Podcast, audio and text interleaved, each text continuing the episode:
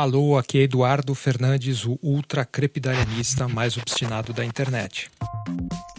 E o Monistério é um podcast financiado por ouvintes como você.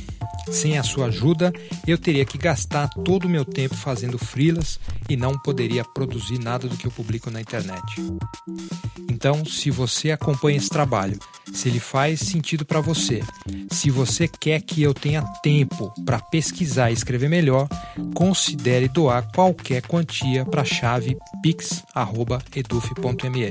Qualquer apoio ajuda muito e a minha gratidão para todo mundo que já colabora.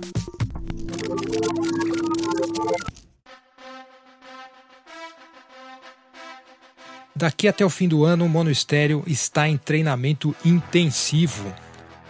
Fake news, manipulação de dados, brigas nas redes sociais, provavelmente o ano que vem vai ser um inferno. Então a ideia é se preparar para o intenso estresse cognitivo que vai ser o período das eleições de 2022. Antes de começar, para quem não tem paciência para discursos tortuosos, eu preciso esclarecer. Obviamente, eu sou contra a reeleição do Bolsonaro. Duh. Eu vou ter que votar no Lula. Tá bom assim? Então vamos lá, Balboa, olho de tigre.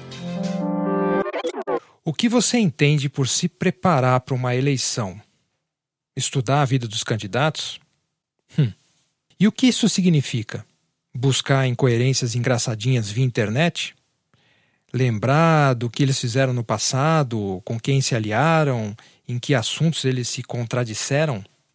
Ou ainda, buscar frases que demonstram que os candidatos têm uma visão de elite e que não têm a mínima ideia de como é viver no Brasil efetivamente? Se você gosta desse tipo de conteúdo ou não consegue imaginar nenhum outro tipo, vale parar e se questionar sinceramente. O que afinal você está procurando?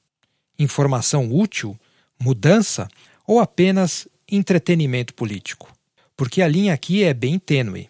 Definitivamente, desvelar incoerências é algo útil. No mínimo, faz parte do processo político.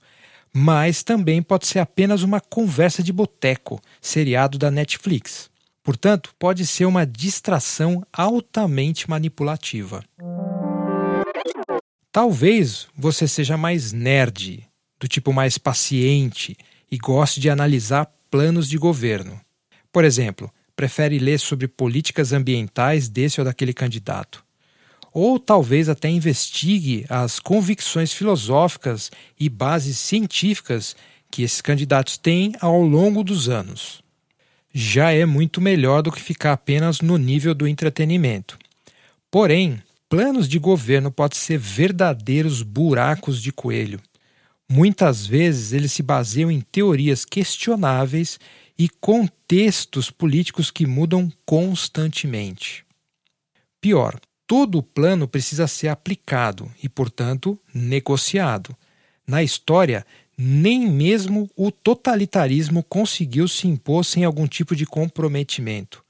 Os impérios mais duradouros da história eram permeados por distúrbios locais ou permitiam governos locais em troca de impostos. Enfim, o que eu quero dizer aqui é o seguinte: eleições são mesmo períodos manipulatórios, não tem como ser de outro jeito. Isso porque, em tese, a política demanda interesse contínuo, diário, por questões muito técnicas.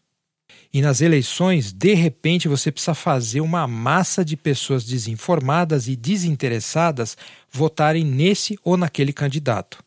Assim, as eleições acabam sendo reduzidas a questões morais sobre quem é honesto, quem é coerente, quem é do bem, quem é do mal, ou alguma versão diluída disso.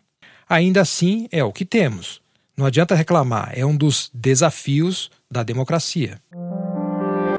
O que podemos fazer durante essa eleição é pelo menos evitar ser parte do problema podemos nos recusar a participar do processo manipulativo do entretenimento político. No meu caso, eu vou tentar gastar meu tempo com mídias com menor potencial de espalhar desinformações rapidamente, como os livros, por exemplo. Ou seja, a polarização dessa eleição é uma oportunidade de investir numa formação política de longo prazo. A ideia é entender os problemas socioeconômicos que possibilitam com que fenômenos como o bolsonarismo surjam cada vez piores. Investigar por que nossas elites conseguem se manter tão cegas e negacionistas quanto ao funcionamento do país. Nós sabemos que precisamos evitar a reeleição do Bolsonaro, isso é fato. Mas também precisamos pensar mais longe evitar que sejamos eternamente obrigados a lidar com outros Bolsonaros e outros bolsonarismos. Evitar que tenhamos eternamente que votar no menos pior, que estejamos sempre à beira do desmonte do país. Para isso, é preciso ir além do entretenimento. Esse não é um assunto para entretenimento. É preciso um interesse contínuo, local, diário no desafio que é construir e manter uma comunidade.